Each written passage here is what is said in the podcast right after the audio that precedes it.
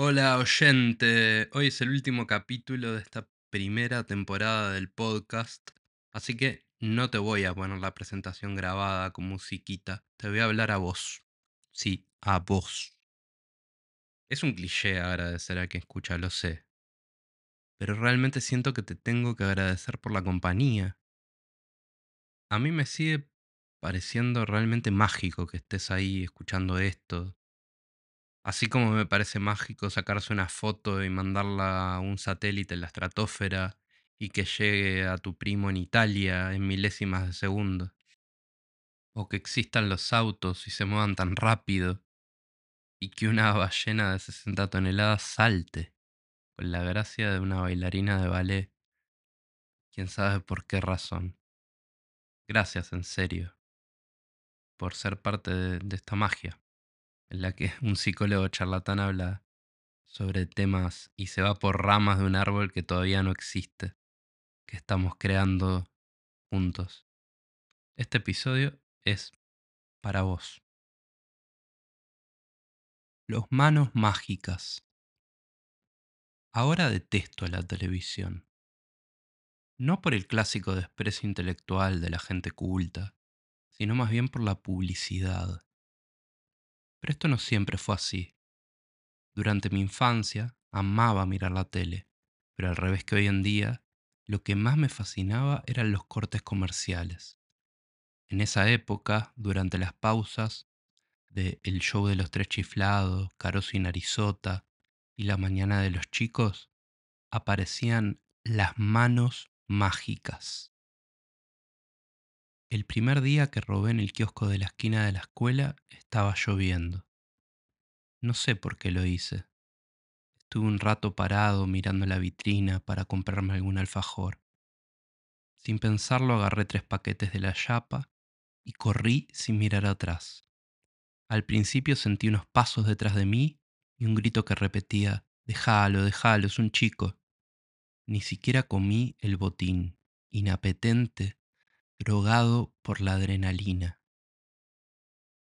La pantalla se tornaba completamente negra y sabía que venía mi programita favorito. Dos minutos intensos, llenos de magia revelada.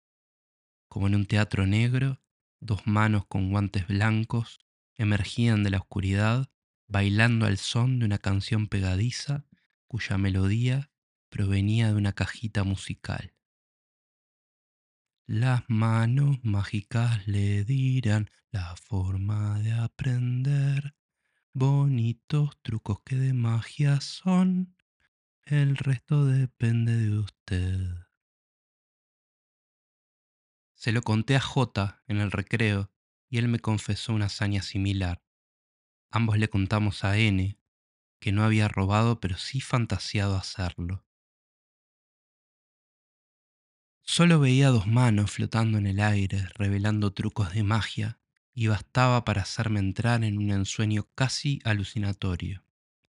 Nunca repetía luego estos trucos, pero algo en la actuación de las manos me hipnotizaba al son de la música. No podía parar de verlo. Encontramos más ladrones secretos a través de nuestra red de informantes en el recreo. R, el pelirrojo de quinto, había robado 100 dólares de un sobre en casa de sus abuelos.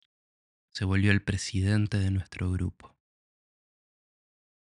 Las manos saludaban gráciles y simpáticas, y era entonces cuando había que volver por enésima vez a Moe, pegándole una cachetada a Larry y a Caroso repetir chistes tristes a Narizota todo para esperar a las manos que enseñaban magia. Pero lo cierto es que solo aparecían dos o tres veces durante el día. En el grupo éramos nueve. Nos juntamos en la plaza luego de la escuela. No necesitamos acordar un nombre, menos un estilo. Los manos mágicas operábamos con sutileza y secretismo. Si hubiéramos robado algo más sustancial que golosinas o latitas de coca, podríamos haber sido realmente peligrosos. De la banda sonora de las manos mágicas, lo que más me sorprendía era el final de la letra. El resto depende de usted. no podía entender qué quería decir esa afirmación. ¿El resto de qué? ¿Del truco? Esas manos eran realmente inquietantes.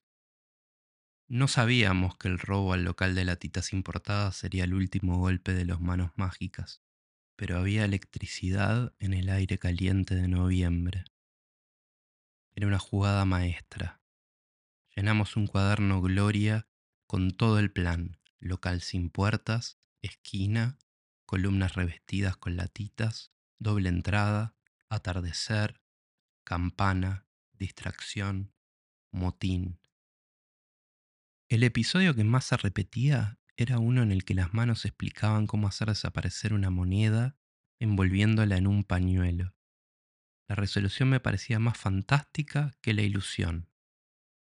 La astucia es más efectiva que la magia porque es completamente real. Cuando agarraron a Jota de la mochila, el resto de los manos mágicas nos miramos. Dispuestos casi en ronda, nos vimos a los ojos y presenciamos, en silencio, el instante preciso en que terminaba nuestra infancia y la magia debía hacerle lugar a la astucia. Gracias por escuchar este breve cuentito sobre mis aventuras fundacionales, digamos, de la adolescencia. Y sobre todo gracias por escucharme cantar el tema de los manos mágicas, que te recomiendo buscar en YouTube, a ver si encontrás algún contenido más creepy, más inquietante que este. Realmente, si podés buscarle. La adolescencia es un tema con infinitas aristas. Pero hoy me voy a poner un poco nerd. O un poco más nerd de lo normal. Y voy a hablar sobre este tema, pero desde una perspectiva neuropsicológica y evolutiva. Empecemos con lo evolutivo. Casi todas las especies animales tienen una etapa del desarrollo en la que se arrojan al mundo, se separan de sus progenitores y salen a cumplir su imperativo biológico que sabemos todos cuál es, ¿no? Reproducirse y continuar con ese ciclo. Los seres humanos no estamos exentos de este imperativo, pero como saben somos una especie con bastantes particularidades. Somos muy distintos al resto de los animales. En nuestro caso demoramos mucho más que otros mamíferos en salir del nido. Somos bebés durante mucho tiempo, no nos valemos por nosotros mismos durante muchos años. Y pasamos una niñez con muchísimos cuidados, con algunos vínculos externos, sí, pero muy centrada en nuestra familia nuclear. Durante la adolescencia temprana, que se da entre los 9 y los 14 años, se da un rápido crecimiento físico y también se aceleran los procesos de aprendizaje social y emocional que nos van a servir para la siguiente etapa. La pubertad crea una cascada de cambios hormonales que conducen a la madurez reproductiva, pero esto es importante, también estimulan grandes reorganizaciones neuronales en áreas del cerebro que están involucradas en el procesamiento de las emociones, los riesgos, las recompensas y también las relaciones sociales. Fíjense qué interesante, nuestro cerebro preparándose para la adultez. Esto es la adolescencia. Un concepto particularmente importante para entender el comportamiento de los y las adolescentes es el de toma de riesgos. Esto me parece súper importante. Es un fenómeno complejo, es multidimensional, en el que ciertas características del desarrollo neuropsicológico de las personas en esta etapa entran en juego con aspectos sociales, como la influencia de pares. Sí, de adolescentes solemos mandarnos más cagadas cuando estamos en presencia de nuestros amigos y amigas, ¿o no? Bien, esto es un mandato evolutivo y neuropsicológico. En términos neurobiológicos, durante la adolescencia experimentamos una maduración de un circuito neuronal del cerebro que se llama prefrontal. Y este desarrollo promueve la capacidad de ejercer un control sobre el comportamiento emocional en contextos sociales. Fíjense qué útil. En la adolescencia se evidencian disparidades en el ritmo de este desarrollo neurobiológico en- entre distintas personas. que en algunos casos puede llevar a cierta regulación emocional. ¿no? Hay gente que madura antes. Pero ¿por qué tomamos riesgos? Que esto me importa un montón. Es lo, creo que lo más importante de esta etapa. Por esto que te hablaba del imperativo de salir del nido, de encontrar pares y pareja, y encontrarse uno mismo también, con sus particularidades, su ideología, su carácter y demás. El gran problema de la adolescencia humana es que el área del cerebro que nos lleva a arriesgarnos se desarrolla bastante antes que el área que propicia el autocontrol. Y esto es un problema. En resumen, la adolescencia es un periodo sensible en el que aumentan los factores externos que pueden desencadenar la toma de riesgos. Porque salimos del nido, eso ya aumenta el riesgo. Y además, por esto que te decía de cómo se desarrolla nuestro cerebro. El desarrollo ideal de la capacidad de autorregularse ayuda a transitar esta etapa de una manera sana. Y esto es importante que lo sepamos. La autorregulación es el término más importante acá. Y algunos adultos podemos no ser del todo buenos en esto. Todos conocemos a alguien que puede no ser tan bueno autorregulándose. Pero es generalizado entre adolescentes, por cuestiones netamente del desarrollo. La autorregulación es uno de los mecanismos que posibilitan que los adolescentes generen una transición sana hacia la vida adulta y por eso es tan importante propiciarla, ayudarlos a encontrar eso. En esta etapa, las personas forjan su identidad y el sentido de independencia. Y esto está completamente ligado al control de los impulsos. La autorregulación es fundamental para el desarrollo emocional y para la adopción de conductas que modulen la toma de riesgos que ocasionen daños para los y las adolescentes o su entorno, o que se contradigan, por ejemplo, con su sistema de valores. Fíjate todo lo que está pasando en una persona adolescente, la cantidad de procesos vitales a los que se expone y su dificultad biológica, digamos, para autorregularse. Eso es lo que quiero que te lleves de este episodio, que es una clave para empatizar con las personas que están transitando esta etapa. Y que las personas adultas entendamos esto, pueden ayudarnos a ayudar a las personas adolescentes, propiciando su capacidad de autorregulación, de controlar sus impulsos, sabiendo que no es que los adolescentes quieren hacer cagadas.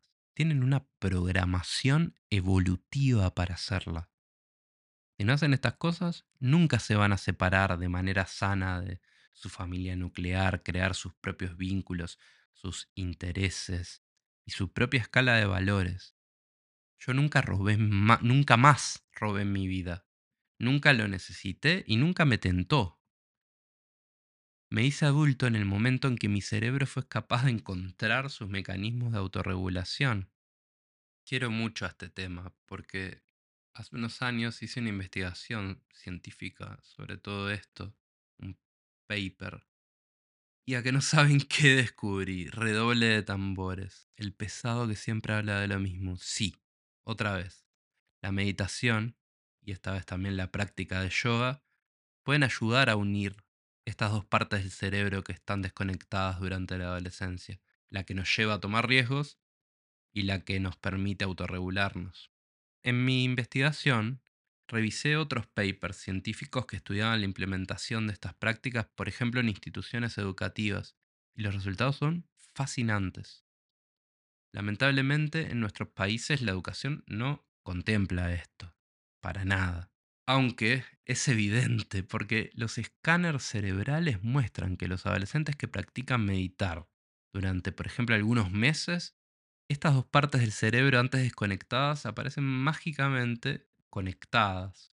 Sus circuitos neuronales se modifican. Así de claro, así de importante. Pero no la voy a nerdear más. Solo quería que entendieras estas cosas sobre la adolescencia que no solemos conocer para tener empatía con las personas que nos rodean, que están en, esta etapa, y sobre todo con nuestra propia adolescencia, que en general tenemos recuerdos y una relación conflictiva con ella. Hicimos lo que pudimos, señoras y señores, con nuestros cerebritos en desarrollo, cargados de hormonas, influenciados por nuestros pares. Perdonate, perdoná, ayuda a propiciar la autorregulación y sobre todo, no robes. Listo. Se acabaron mis 15 minutos de fama por este año. La magia tendrá que dejarle lugar a la astucia, una vez más. Nos vamos a encontrar en unos meses para la segunda temporada, cargada de temas y gente genial que hablará tanto más que yo, que eso es lo más importante. Feliz autoconocimiento, mi amiga.